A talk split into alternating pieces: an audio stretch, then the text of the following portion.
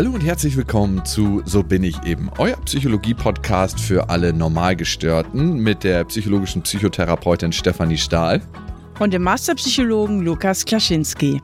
Und heute geht es um Burnout, eine Sache, die in den letzten 20 Jahren zugenommen hat. Mehr Menschen haben Burnout. Die Frage ist, ist das wirklich so oder wird es nur häufiger festgestellt? Steffi, was ich mich sowieso frage, wenn wir uns die letzten 100 Jahre angucken. Wir erfinden tausend Sachen, die unser Leben leichter machen sollen. Handy, E-Mail, wir sind im Homeoffice. Wir arbeiten die ganze Zeit konstant darauf hin, immer weniger zu arbeiten. Und doch nimmt die Arbeitszeit zu, ne? wenn wir uns das mal faktisch angucken. Jäger und Sammler haben vor 10.000 Jahren im Durchschnitt fünf bis sechs Stunden gearbeitet und wir arbeiten im Durchschnitt 8,3 Stunden am Tag. Jetzt hast du aber einen Riesensprung gemacht von den Jägern und Sammlern bis zu unserer Zeit. Also dazwischen gab es auch noch ein paar härtere Zeiten. Ähm. Ja, es gab ein paar härtere Zeiten, aber eigentlich bewegen wir uns ja von dem Ziel konstant weg in den letzten 10.000 Jahren durch ganz, ganz viele Erfindungen, die wir immer wieder haben und Erreichbarkeit. Also, und in dieser Zeit, in diesen fünf bis sechs Stunden war bei den Jägern und Sammlern schon Essen drin, da haben die alles gemacht, da haben die das Haus geputzt und bei uns, bei unseren 8,3 Stunden ist ja noch nicht mal Essen, Hausputzen, alles drin. Das nicht vorhandene Haus geputzt. ja. Ja, genau, stimmt. Die Höhle, die Höhle geputzt. Aber irgendwie sind wir doch auf dem Holzweg, oder? Ja, aber es ist ja auch nicht nur die Arbeitszeit, sondern es geht ja um mehrere Faktoren, die wir uns heute anschauen wollen, wie zum Beispiel die Arbeitsbedingungen, wie auch das Verhältnis zu den Vorgesetzten ist, wie frei man sich fühlt, wie, wie, wie eingeengt und was man vielleicht nebenbei noch alles an Verpflichtungen hat, äh, wie Familie und so weiter oder vielleicht noch einen Elternteil zu fliegen. Da kommt ja manchmal sehr viel auch zusammen. Hm. Und in dieser Folge heute wollen wir klären, was ist Burnout überhaupt? Habe ich vielleicht selbst Burnout? Bin ich vielleicht selber gerade in einem Burnout? Wann beginnt ein Burnout und was kann ich dagegen tun, beziehungsweise wie kann ich überhaupt es verhindern, in einen Burnout zu kommen? Steffi, Burnout als solches ist ja keine eigenständige Diagnose nach dem ICD-10, ne? Genau, weil es sich eigentlich auch um eine Art von Depression handelt und das hatte auch früher einen anderen Namen, das hieß nämlich Erschöpfungsdepression. Mhm. Und der Name Burnout, der ist irgendwie, ja, wie lange jetzt schon? Seit 30 Jahren mal mindestens üblich. Also in meinem Studium haben wir auch schon davon gesprochen. Aber ähm, es ist eigentlich eine Erschöpfungsdepression, und Burnout hört sich aber auch salonfähiger an. Das ist ja irgendwie auch so eine salonfähige Diagnose. Eine der Diagnosen, sag ich mal, die sich dann auch nicht so schlimm auf dem Krankenzettel anhört, ne? Weil das immer so impliziert, da hat jemand richtig viel gearbeitet bis zur Erschöpfung. Also es gibt andere psychische Erkrankungen, die in Anführungsstrichen weniger salonfähig sind ja. als der Burnout. Burnout hat irgendwie auch immer noch was mit Stärke zu tun und es ist für viele ja ganz wichtig, als stark angesehen zu werden. Aber du hast gerade schon richtig gesagt, die Leitsymptome sind sehr, sehr ähnlich zu denen einer Depression. Wir haben emotionale Erschöpfung, also dieses Burnout, was es schon impliziert, dieses ausgebrannt sein, müde sein, ausgelaugt, überarbeitet. Wo sich tatsächlich Burnout von Depression unterscheidet, ist die negative Einstellung zur Arbeit. Also die muss bei einer Depression nicht sein, aber die ist eigentlich immer bei einem Burnout vorhanden. Man kann sich überhaupt nicht mehr mit der Arbeit identifizieren. Das sind so wie so eine abgespaltete Sache, wo man hingehen muss. Und es gibt diese reduzierte persönliche Leistungsfähigkeit, also den Leistungsabfall. Ja, das hast du aber bei einer Depression auch. Also mhm. ich finde die Unterschiede sehr marginal. Leitsymptom ist ja auch bei Depressionen wie beim Burnout. Diese emotionale Erschöpfung bedeutet ja eben auch, dass du eigentlich gar nicht mehr viel fühlst. Mhm. Ja, und dass dir alles irgendwie auch ein bisschen sinnlos erscheint, alles egal erscheint, dass du eigentlich nur noch so Grautöne emotional wahrnimmst. Hattest du das schon mal in deinem Leben, dass du so an die Erschöpfung gebracht wurdest, so viel zu tun hattest, dass du gedacht hast, so, oh, mir ist das alles wurscht jetzt hier. Also kurz vor dem Burnout oder vielleicht sogar im Burnout? Nee, ich bin da immer weit von entfernt, weil ich schon immer recht freizeitorientiert war und auch immer ganz gut Grenzen setzen konnte. Mhm. Womit wir natürlich jetzt auch schon bei einem Stichwort sind, was sehr, sehr wichtig im Zusammenhang mit Burnout ist, nämlich diese mangelnde Abgrenzungsfähigkeit der Betroffenen. Ja, und das wäre ein Weg raus, beziehungsweise eine Präventionsmaßnahme bei Burnout. Aber erstmal, Lukas, wie ist es denn bei dir? Du bist ja viel mehr als ich eigentlich ein Arbeitstier. Hast du das denn schon mal erlebt? Steffi, du hast vollkommen recht. Ich glaube, ich bin gefährdeter, in Burnout zu rutschen als du. Teilweise mit meinem Arbeitspensum, teilweise auch mit, ja, mit dem, dass ich einfach ja immer irgendwie ein Stück weit getrieben bin. Und das zu ergründen ist auf jeden Fall ein Weg von mir. Ich hatte mal eine Situation, das war vor drei, vier Jahren. Da habe ich einen Podcast moderiert, der hieß 180 Grad und da musste ich unbedingt noch eine Folge fertig machen. Und das war ein wahnsinniger Schub von an Arbeit. Ne? Ich musste die ganze Folge auseinandernehmen, schneiden, die Metaebenen setzen und so und mich ganz, ganz tief in das Thema reindenken. Und das war ein Prozess von 25 Stunden ungefähr pro Folge. Dazu musste ich noch mein neues Büro mit ausbauen und mein Vater ist immer so ein Hauruck-Typ, der meinte, ja, ja, ich komme mal kurz rum, dann machen wir das, das geht ganz schnell. Völlig falsche Zeiteinschätzung und wir haben dann so eine Rigipswand zusammengebaut, das ist so eine Aufstellwand. Er meinte, es dauert drei Stunden, es hat am Ende zwölf Stunden gedauert und ich wusste, danach muss noch die Folge fertig werden für den nächsten nächsten Tag. Und am Ende der körperlichen Arbeit war ich schon so ausgelaugt, dass alles angefangen hat zu pochen in meinem Körper. Es war, als ob jemand Trommel gespielt hätte auf meinen Ohren und ich habe Blitze gesehen in meinen Augen. Und das war so ein Moment, wo ich gesagt habe, es gibt so krasse körperliche Symptome gerade. Ich muss kürzer treten, ich muss die Reißleine ziehen, ich muss einen Gang runterschalten. Und dann, was hast du da mit dem Podcast gemacht? Ich habe einen Produzenten von uns gebeten, den runterzuschneiden, was normalerweise gar nicht meine Art war, sondern ich habe gesagt, hey, ich, ich, ich pack das gerade nicht, ich schaff's nicht. Und ich habe gefragt, ob wir die Veröffentlichung eine Woche verschieben können.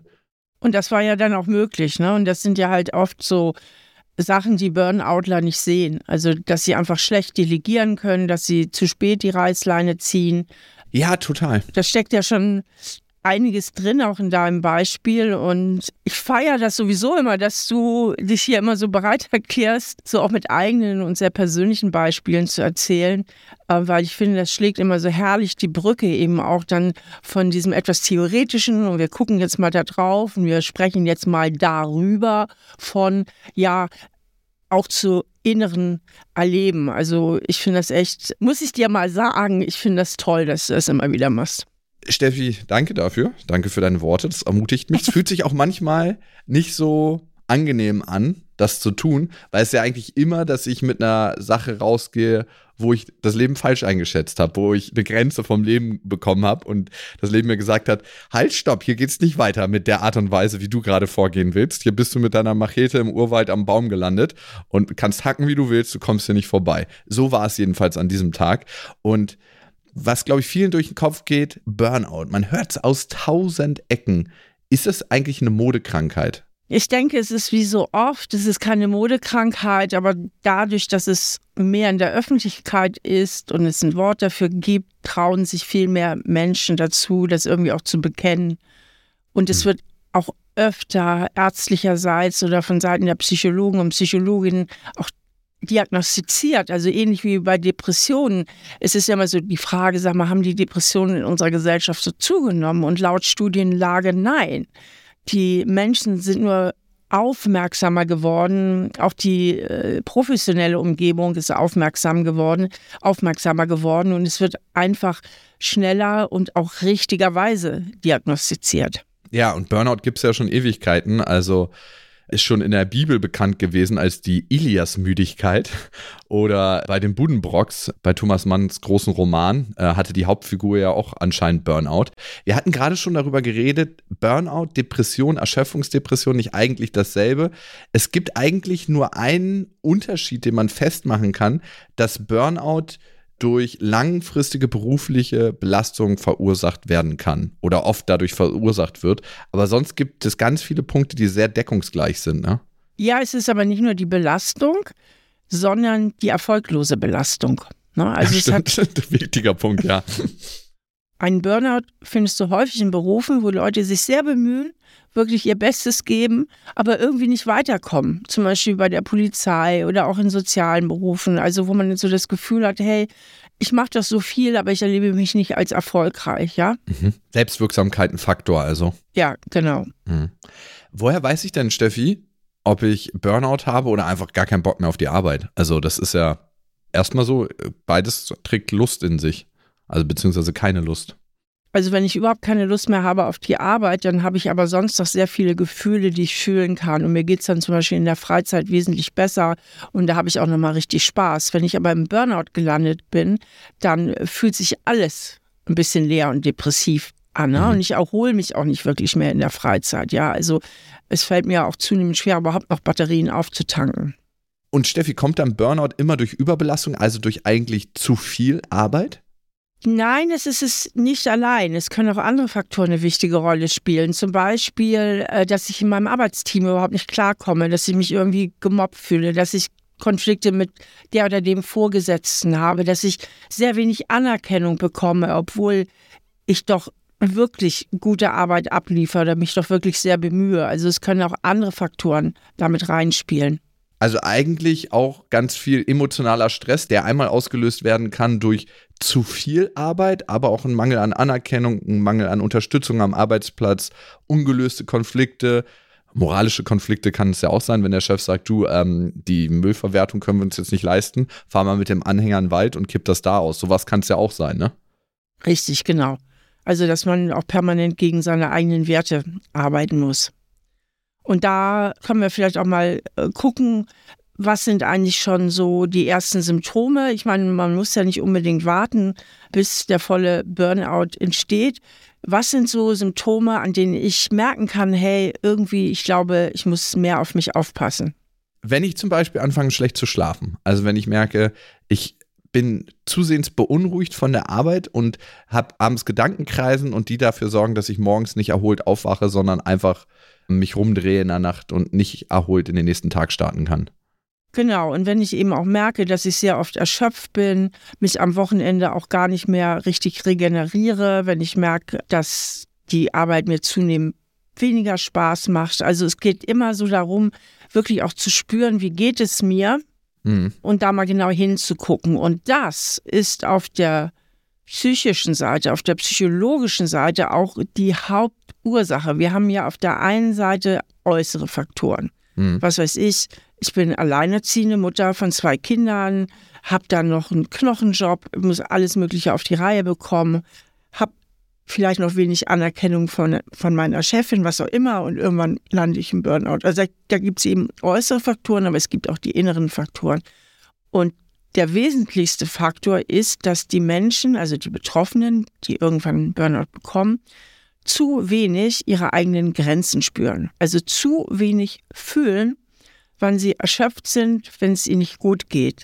Weil sie im Grunde ihres Herzens, und das haben wir hier ja öfter im Podcast, weil es letztlich auch immer um dieselben psychischen Grundstrukturen geht, also weil sie im Grunde ihres Herzens überangepasst sind. Hm.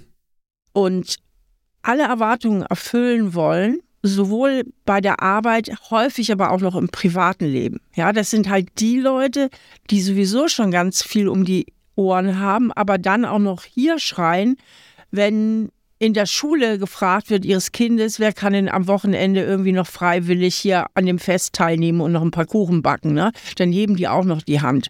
Also sehr häufig ist es so, dass Menschen, die in einen Burnout geraten, Erwartungserfüller sind und deswegen, das hängt ja damit zusammen, ihre eigenen Grenzen nicht spüren und zwar so lange nicht spüren, bis der Körper dann die Reißleine zieht. Und irgendwann bricht dann das Kartenhaus zusammen und man landet im Burnout. Und eigentlich das Fundament dafür hast du ja ganz gut beschrieben, ne? diese Menschen, die überangepasst sind, das ist ein Faktor.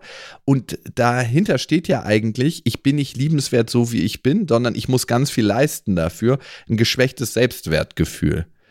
Ich muss ganz viel im Außen tun, um überhaupt anerkannt zu werden.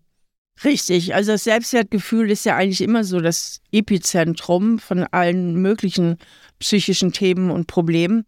Und in Kliniken bei Burnout wird eben ganz, ganz viel deswegen auch da angesetzt, am Selbstwertgefühl und vor allem durch diese Überangepasstheit sich selber wieder besser spüren zu lernen. Ich möchte noch mal kurz den Zusammenhang vertiefen für die, die jetzt nicht jeden Podcast von uns hören wenn ich überangepasst bin und es allen recht machen will, setzt das auch voraus, dass ich meine Wünsche und meine Gefühle immer wieder zurückstelle. Und das gelingt natürlich umso besser, je weniger ich tatsächlich auch fühle. Und das sind ja so Muster, die oft schon in der Kindheit erworben worden sind. Das heißt, dass Menschen, die sehr überangepasst haben, sich schon als Kinder darin trainiert haben, natürlich unbewusst, selber sich gar nicht so wichtig zu nehmen oder sich selber nicht so zu spüren, um besser zu funktionieren mit den Eltern, mit den Lehrern und so weiter. Und dieses Muster wird dann ja mitgenommen ins Erwachsenenleben. Und Überangepasste haben oft ein Problem, selber zu spüren, wer sie sind, was sie wollen, wie ihre Gefühle sind. Und das wird dann eben oft in den psychosomatischen Kliniken als erstes auch sehr trainiert wieder, sich selber zu spüren, sich selber wahrzunehmen und damit einhergehend Grenzen zu spüren, zu spüren, hier ist es mir genug, aber auch das Leben mehr zu genießen, also wieder bewusst auch die Sinne zu trainieren und bewusster wahrzunehmen. Ja, Steffi, du hast da einen ganz wichtigen Punkt angesprochen. Ne? Wir verlernen eigentlich, uns zu fühlen. Also einmal, weil wir uns nicht mehr so ernst nehmen. Und das zweite ist, weil es ja am Ende auch eine Fertigkeit oder eine Fähigkeit ist, an der wir festhalten können und die wir üben. Und wenn wir eine Sache nie machen, dann funktioniert die eben auch nicht. Dann wissen wir auch nicht, wie das funktioniert. Dann wissen wir auch nicht, dieses unangenehme Gefühl, was vielleicht ganz, ganz still in uns pocht, zu deuten und zu wissen, was wir damit machen können und das auch als Kompass für unser Leben zu nehmen. Und das lernen die Leute in Therapie wieder. Ich weiß nicht, ob das eben mit diesem kleinen unangenehmen Gefühl deutlich geworden ist. Vielleicht könntest du das nochmal mit einem Beispiel einbetten, dass es ein bisschen konkreter wird. Ja, also ich bin bei der Arbeit und habe eine Vier-Tage-Woche, weil ich zwei Kinder habe, um die ich mich kümmern muss. Und dann ist mein Freitag mein freier Tag, wo ich ein bisschen was für mich tue, wo ich äh, ins Fitnessstudio gehe und zu einer Yoga-Session und dann meine Kinder früher von der Schule kommen und wir dann einfach ins Wochenende starten. Mein Chef allerdings sagt, hey, ich habe da ein wichtiges Meeting, am Freitag kannst du das nicht machen. Am Nachmittag. Die Kinder sind dann nach Hause gekommen und ich habe das Gefühl, ich muss irgendwie in den Kleiderschrank gehen, weil das der einzige ruhige Ort ist, wo, von dem ich aus telefonieren kann und sage, okay, ich mache das jetzt hier von hier aus. Und ich spüre davor eigentlich nicht, dass ich irgendwie ein Gefühl in mir habe von Nein, vielleicht auch eine Wut. Wut ist ja auch immer für die Abgrenzung da, die ganz klar sagt, Arbeit ist nicht alles im Leben. Und dieses Gefühl übergehe ich, beziehungsweise spüre das gar nicht in mir, dass ich sage, ja, okay, machen wir jetzt irgendwie möglich. Ich mache es jetzt meinem Chef recht. Ich kann es jetzt zwar hier nicht allen recht machen und zerstöre so ein bisschen das Wochenende mit meinen Kindern, aber und dann fühle ich mich hin und her gerissen und das ist eigentlich der Weg ins Unglück. Genau, und dass man immer wieder diese eigenen Grenzen und Gefühle eben übergeht, beziehungsweise auch gar nicht richtig wahrnimmt. Es ist ja nicht nur das Übergehen, sondern es ist ja auch Beides. das gar nicht richtig wahrnehmen. Ne? Genau. Also sich gar nicht richtig spürt. Und deswegen der Burnout ist dann ja so dieses ultimative, ich spüre mich überhaupt nicht mehr. Ne? Also ich merke jetzt gar nichts mehr, ich kann nicht mehr, ich bin total leer und ausgebrannt. Also das Ende der Kette des Nichtspürens eigentlich. So kann man es sagen, genau. Das ist die Endstation, die wir gerade beschrieben haben, das Burnout. Und manchmal merkt man bei sich selber aber schon früher Anzeichen, dass man in so ein Burnout kommt. Also ein Anzeichen ist, man fühlt sich von allem abgekoppelt. Das heißt, man kommt nicht mehr in diesen Flow-Zustand, dass man einfach in so einem Arbeitsfluss drin ist. Das kann sich auch total stark anfühlen, sondern man ist immer wie von außen eine Marionette, die gespielt wird und man ist nicht mehr Teil. Ja, dieses abgekoppelt sein, man nennt das ja auch Dissoziation in Fachsprache, ist ja sowieso ein typisches Stresssymptom auch. Mhm. Ne? Also das kannst du auch haben, mal vorübergehend bei ganz schlimmem emotionalen Stress.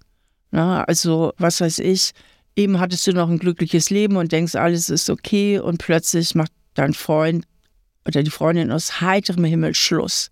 Mhm. Ja, und denkst, boah, ne? und plötzlich kommt dir alles so fremd vor, die Umgebung kommt dir fremd vor. Also man fühlt sich so wie so irgendwie fremd im eigenen Leben. Das sind zum Beispiel Situationen, die ich auch kenne. Gott sei Dank nie lange, aber eben nach ganz schlimmem emotionalen Stress, dass man sich so ein bisschen fremd fühlt wie im eigenen Leben. Und dieses Gefühl des Abgekoppeltseins ist eben ein typisches Stresssymptom, was auch Menschen, die in so einen Burnout gehen, eben beschreiben. Also das wäre zum Beispiel ein wichtiges Gefühl, also ein wichtiges Symptom, aber auch dass man überhaupt nicht mehr motiviert ist. Mein Mensch, früher war ich so motiviert oder auch mal leidenschaftlich. Und auch Reizbarkeit. Was, Steffi? Nein. ja. ja, dass man launisch und reizbar wird. Das ist ja auch oft ein Depressionssymptom, vor allen Dingen bei Männern. Männern Männer verarbeiten ja depressives Erleben öfter aggressiv auch, ne, dass sie sehr launisch und reizbar sind, aber eben auch bei Frauen. Und ich meine, wir kennen es ja alle auch, wenn wir ziemlich gestresst und überlastet sind, dann ist man halt viel schneller gereizt und viel schneller launisch, weil man gerade nicht die Ressourcen hat, um gelassen zu bleiben oder gar wohlwollend zu sein. Weitere Faktoren können sein, dass man sich selber vernachlässigt. Also Selbstfürsorge ist ja ein ganz, ganz wichtiger Faktor, dass ich selber meine Batterien wieder auftanke, meine Ressourcen auffülle, um dann überhaupt fit sein zu können für viele, viele Tätigkeiten. Und natürlich vernachlässige ich meine Selbstfürsorge auf dem Weg in die Depression. Da ist meine Batterie einfach immer leerer dann irgendwann. Bevor wir vielleicht zu den Auswegen auch kommen und wie man es schaffen kann, irgendwie aus so einem Burnout wieder rauszukommen, bin ich auf ein ganz interessantes Zwölf-Phasen-Modell gestoßen nach Freudeberger. Und die ersten Phasen sind eigentlich positiv. Ne? Man hat so ja. erstmal so, und das kennt jeder, man hat vielleicht so den Drang, sich zu beweisen, man ist idealistisch unterwegs und dann verstärkt man auch den Einsatz, ne, um es irgendwie zu packen. Und dann setzt so allmählich so die subtile Vernachlässigung eigener Bedürfnisse ein. Ne? Also, dass man so, so sind dann so Kleinigkeiten. Hier wieder mal drei Überstunden gemacht, da mal wieder am Wochenende entlang gearbeitet und so weiter, ja. Und dann kommt so die Verdrängung sogar von Bedürfnissen und gewissen Konflikten, also dass man es auch gut beiseite schiebt. Und sogar auch ein Umdeuten von Werten. Ja, dass man plötzlich sagt, ja, ja, früher war mir äh, das vielleicht mal wichtig, dass ich auch ganz viel für die Familie da bin, aber es ist ja auch total wichtig, dass die Familie versorgt ist. Ne? Also was nutzt der beste Papa, wenn keine Kohle da ist? Also mhm. dass man auch anfängt, Werte umzudeuten und dann eigene Probleme verleugnet. Das ist, glaube ich, dann auch die Phase, wo man öfter darauf angesprochen wird und vielleicht von Freunden oder Familie und sagt, nee, alles okay, alles in Ordnung und die Umwelt das schon merkt. Und dann kommt allmählich so ein Rückzug aus der Umwelt und dann kommt so, ich will jetzt nicht alle zwölf Stufen aufführen, aber dann kommt so allmählich dieser ziemliche Abwärts über die innere Leere bis hin dann irgendwann auch zum Zusammenbruch. Steffi, jetzt haben wir ja geguckt, was führt in einen Burnout, was sind die zwölf Stufen, auf denen wir uns bewegen und die Alarmglocken können läuten, wenn wir uns auf eine der Stufen befinden. Die Frage ist natürlich, was hilft wieder raus? Und ein ganz, ganz wichtiger Punkt ist, Anschluss an die eigenen Gefühle erstmal wieder zu bekommen, wieder ins Spüren zu kommen. Wie fühle ich mich denn überhaupt? Und wann springt mein Alarmsystem, was wir ja alle in uns verbaut haben, an? Wie bin ich angekoppelt zu meinen Werten? Wann ist eigentlich ein Nein in mir zu spüren? Und wann habe ich ein tatsächliches Ja? Weil sonst navigiere ich durchs Leben und habe gar keine Orientierung. Was hilft, um ins Spüren zu kommen? Ja, vor allen Dingen die Aufmerksamkeit, so banal es klingt, also tatsächlich auch hinzuspüren, hinzufühlen und auch Gefühle, auch negativer Art, die auftauchen, nicht immer sofort zur Seite zu schieben. Mhm. Das ist eine Trainingssache, da helfen natürlich wirklich auch äh, Rituale, wie zur Ruhe kommen, sich kleine Ruheinseln einzubauen, aber auch Meditation, was auch hilft wenn man immer so einen Reminder hat, dass man sagt, so zwölfmal am Tag spüre ich mal so in mich rein, wie geht es mir eben gerade. Und man muss aber auch sagen, wenn der Burnout jetzt schon weiter vorangeschritten ist, ist es natürlich wirklich auch gut, da eine therapeutische Begleitung zu haben oder auch eine psychosomatische Klinik zu gehen. Unbedingt. Und dann ist ja noch ein wichtiges Thema außer dem Fühlen, aber was sich daran anschließt, ist die Mitgestaltung. Mhm die Mitgestaltung der Arbeit, die Mitgestaltung meines Lebens. Also Menschen, die sehr überangepasst sind, haben ja oft das Gefühl, sie können nur reagieren, sie können nicht agieren. Sie, sie müssen das Leben über sich ergehen lassen, sie können es aber nicht wirklich mitgestalten. Das heißt, die Selbstkontrolle ist ganz wichtig, dass man wieder mehr eingreift, dass man eigene Ideen einbringt, ja, dass man auch den Arbeitsplatz mehr mitgestaltet, dass man versucht, eben auch mal Arbeitsbedingungen für sich zu verändern oder auch andere Arbeitsbedingungen durchzusetzen. Aber das kann ich natürlich nur, wenn ich im Kontakt zu mir bin, weil sonst weiß ich ja gar nicht, was ich will. Oder sonst weiß ich ja auch gar nicht, was richtig und was falsch ist. Und ich habe auch gar keinen Motor, der mich antreibt. Ne? Sobald die Emotion Motion ne, wegfallen, habe ich überhaupt nichts mehr, was mich antreibt und dann gebe ich mich dem hin und ab da beginnt die Spirale nach unten. Also Selbstkontrolle heißt auch, wie kann ich denn meine Arbeitsbedingungen mitgestalten? Und ich bin ja auch Unternehmer und habe auch eine Company und mir sind immer Mitarbeiterinnen viel, viel lieber, die rechtzeitig sagen, hey, hier und hier kann ich das Thema nicht mehr bearbeiten, weil ich habe das und das auf dem Tisch. Und manchmal erwarten auch Menschen, dass der Chef alles sehen kann. Wo steht gerade der Mitarbeiter, die Mitarbeiterin? Das weiß man manchmal gar nicht als Chef, ne? wie viel die, der oder diejenige auf der Uhr hat. Das heißt, man braucht auch das Feedback von seinen Mitarbeitern. Hey, ich bin gerade schon an dem Thema, das muss jemand anderes geben, das kriege ich nicht noch äh, hier hin. Und das heißt ja nicht für mich, oh Gott, der ist nicht leistungsfähig, sondern, ah super, ich weiß, dass das dann gut bearbeitet wird, weil derjenige Grenzen setzen kann. Das, glaube ich, ist jetzt ein ganz, ganz wichtiger Hinweis von dir gewesen, Lukas, weil Betroffene haben ja oft dieses Thema am Laufen, dass sie nicht enttäuschen wollen, ja? Hm. Dass sie sich ganz schnell schuldig fühlen, dass sie sich über die Maßen verantwortlich fühlen, dass Dinge funktionieren. Und so die Information, dass diese Transparenz ja von vielen Arbeitgebern und Arbeitgeberinnen auch gefragt ist und sogar entlastet. Ja, ich bin ja auch Chefin. Und mir ist es auch lieber, ich weiß, wo meine Mitarbeiter und Mitarbeiterinnen stehen, ja. Total. Also ich stelle immer wieder fest, dass Menschen, die konfliktscheu sind und sich nicht so richtig trauen, immer das Ausmaß der Katastrophe völlig überschätzen, was passieren würde, wenn sie denn mal ein bisschen mehr für sich eintreten würden. Ne? Denn ja. alle, die sich da auf dem Weg machen, machen eigentlich die Erfahrung, dass es eher positiv wahrgenommen wird von ihrem Umfeld. Ne? Wenn sie ein bisschen klarer werden, damit ja auch greifbarer für ihre Umgebung. Also da mal zu überprüfen, was habe ich denn für kognitive Verzerrungen oder für Glaubenssätze in mir? Also A, finde ich auch immer eine andere Arbeit. Also dieses, ich finde keine andere Arbeit, ich bin es nicht wert, ich bin, es, bin schwach. Und B, die Katastrophe, die wir annehmen, wenn wir klare Grenzen setzen, wird ziemlich sicher nicht eintreffen. Und wenn es mal dazu kommt, muss man sich sowieso fragen, ist es nicht gut, wenn es jetzt eskaliert und nicht noch in fünf Jahren? Also das finde ich ist immer so das Wesentliche. Wenn man überhaupt nicht zurechtkommt mit einer Arbeit, dann ist es doch besser, das jetzt rauszufinden, als in fünf oder sechs Jahren, wo ich mich vielleicht schwieriger umorientieren kann, weil ich schon so fest im Sattel sitze. Dafür gibt es da so einen schönen Spruch im Deutschen, lieber ein Ende mit Schrecken als ein Schrecken ohne Ende. Mhm. Aber was eben auch ganz, ganz wichtig ist, du hast es vorhin schon mal kurz angesprochen, ist diese Selbstfürsorge. Das heißt, dass man wirklich guckt, wo habe ich keine Erholungsinseln, wie kann ich mir Gutes tun, auch während der Arbeit zum Beispiel. Es müssen ja nicht immer die großen Dinge sein, aber zum Beispiel mal die Tasse Kaffee mal ganz bewusst zu trinken und ja. nicht nebenbei zu chatten oder irgendwas machen oder sich mal ein paar schöne Blumen auf den Schreibtisch zu stellen und auch in der Freizeit wirklich zu gucken, was tut mir gut, wo fülle ich meine Ressourcen auf, gönne ich mir mal eine schöne Thai-Massage, gehe ich ins Schwimmbad, ja, oder in die Therme. Also was kann ich machen, um mich wirklich auch zu entspannen? Und eben nicht nur die negativen Gefühle oder überhaupt Gefühle besser wahrzunehmen, sondern auch auf einer körperlichen Ebene das Schöne und das Sinnliche im positiven Sinne im Leben wieder wahrzunehmen. Und dieses ins Spüren kommen, Steffi, ist ganz, ganz wichtig und ich würde sagen, der elementarste Teil beim Burnout. Und warum ja. diese Entspannung? Weil ich überhaupt die Grundlage dafür schaffe, ins Spüren zu kommen. Wenn ich ständig in Ablenkung bin, mir jetzt noch eine Serie reinfahre, jetzt noch an meinem Handy bin, dann ist mein Mechanismus die ganze Zeit hochgefahren und ich kann ganz oft nur ins Spüren kommen, wenn ich runtergefahren bin und in Ruhe und von da aus Impulse reinkommen können.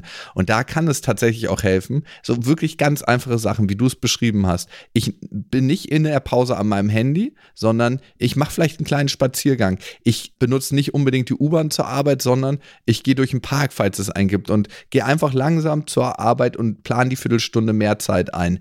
Also Natur kann ganz, ganz toller Ausgleich sein. Bewegung kann ganz toller Ausgleich sein. Frische Luft, bewusstes Essen. Das heißt, heißt auch nicht in der Pause sich einfach das Essen so reinzuspachteln, sondern bewusst sich hinzusetzen und diese Me-Time sich zu nehmen. Richtig, ich denke, jetzt haben wir schon einige gute Tipps gegeben und vielleicht machen wir zum Abschluss noch eine Hörerin-Mail. Ihr könnt uns ja immer schreiben an so bin ich eben at auf-die-ohren.com. Genau, da hat uns nämlich der Torben geschrieben und Torben schreibt, ich bin selbstständig und beschäftige ein Team von zehn Leuten. Sie sind auf mich angewiesen, aber ich kann nicht mehr. Ich fühle mich nur noch ausgebrannt. Aber ohne mich wird die Firma den Bach heruntergehen und Menschen verlieren ihren Arbeitsplatz. Was soll ich denn da jetzt machen? Ja, Tom, ein ganz, ganz interessantes Gefühl. Ich glaube, damit können sich viele Unternehmerinnen und Unternehmer verbinden.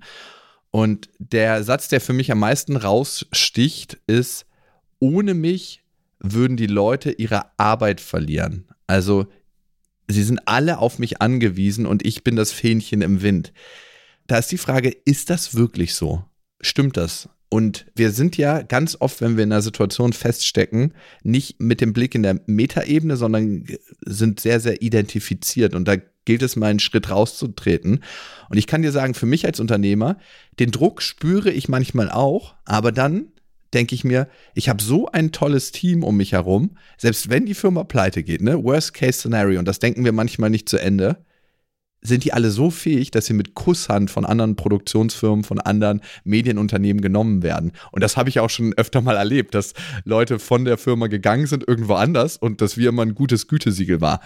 Also vertrau in die Fähigkeiten der Menschen, die dich umgeben. Und was kann es im Kern eigentlich bedeuten, wenn du dich so unersetzlich machen musst in deiner Argumentation, in deinen Glaubenssätzen. Ohne mich geht hier gar nichts, alle sind auf mich angewiesen. Und Steffi, was ich ganz interessant finde beim Torben, dieses Ich mache mich unersetzlich, auf mich sind die Leute angewiesen, also eigentlich macht er sich ja größer, vielleicht als er letzten Endes ist. Worauf kann das dann hinweisen?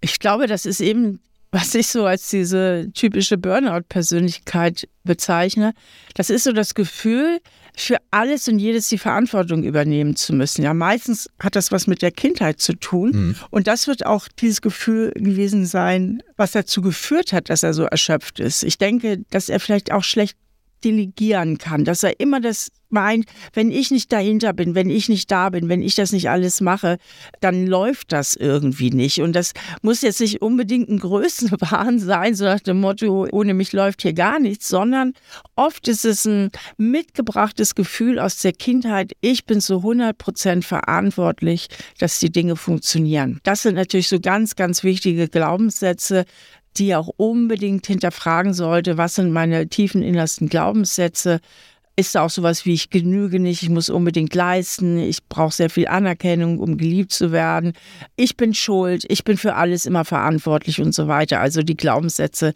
äh, sind natürlich immer mit im Boot, wenn man in so eine Lebenssituation kommt. Ja, ansonsten haben wir ja schon ganz viele Tipps auch eben genannt, was man auf einer allgemeinen Ebene tun kann, um rauszukommen aus diesen Gefühlen. Vielleicht auch noch als letztes, lieber Torben. Ich frage mich immer, wenn du mit diesem Beispiel vorangehst in der Firma, ne, dieser Unersetzliche bist, der, der als erstes kommt, als letztes geht, ne, das ist ja auch ganz oft das alte Unternehmertum. Ich halte hier die Fahnen hoch und äh, so läuft das hier und sonst geht das Ding unter. Was bist du eigentlich auch für ein Vorbild für deine MitarbeiterInnen, ne? Also wünschst du dir das genauso für die wie für dich? Und du kannst ja eigentlich nur was im Unternehmen kultivieren, was du selber lebst.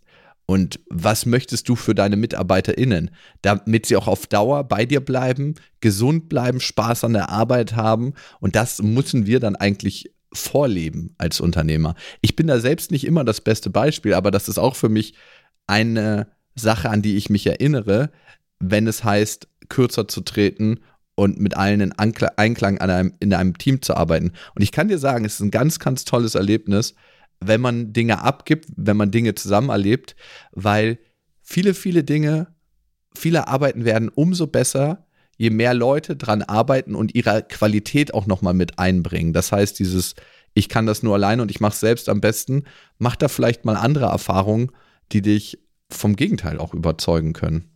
Ja, Tom, ich hoffe oder wir hoffen, dass du damit gut weitergehen kannst. Und wir haben aufgezeigt, dass Burnout viele Gesichter hat, beziehungsweise viele Symptome. Vielleicht habt ihr euch in dem einen oder anderen wiedererkannt. Hoffentlich nicht. Wenn ihr euch doch wiedererkannt habt, dann nehmt euch bitte die Tipps zu Herzen, die wir gegeben haben, um nicht noch tiefer in diesen Burnout reinzuschlittern. Vielen Dank an dieser Stelle an euch fürs Zuhören, für eure Zeit und wir hoffen, wir hören uns beim nächsten Mal. Bis dahin. Genau, macht's gut, bis zum nächsten Mal.